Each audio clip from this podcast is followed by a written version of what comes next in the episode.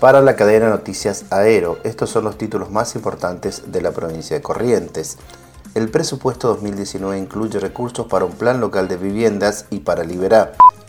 El gobernador de la provincia de Corrientes, Gustavo Valdés, estuvo ayer en Capital Federal y firmó convenios que incluyen un poco más de 2 mil millones de pesos de inversión en la provincia de Corrientes. Estudiantes correntinos serán evaluados para una comparación internacional. Entre hoy y mañana, 245 alumnos y alumnas de 7 escuelas secundarias de la provincia participarán del examen PISA. Deberán responder preguntas sobre matemática, lengua y ciencias para conocer el nivel educativo del país. Estreptococo. Descartan casos severos en la provincia y baja el nivel de consultas. Los expertos brindan serenidad a la población, ya que se trata de una bacteria común y hasta la fecha en Corrientes no se detectaron infecciones severas.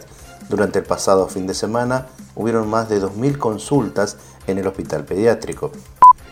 Los municipales aceptaron la propuesta de suba salarial que hizo el Ejecutivo y hay un compás de espera.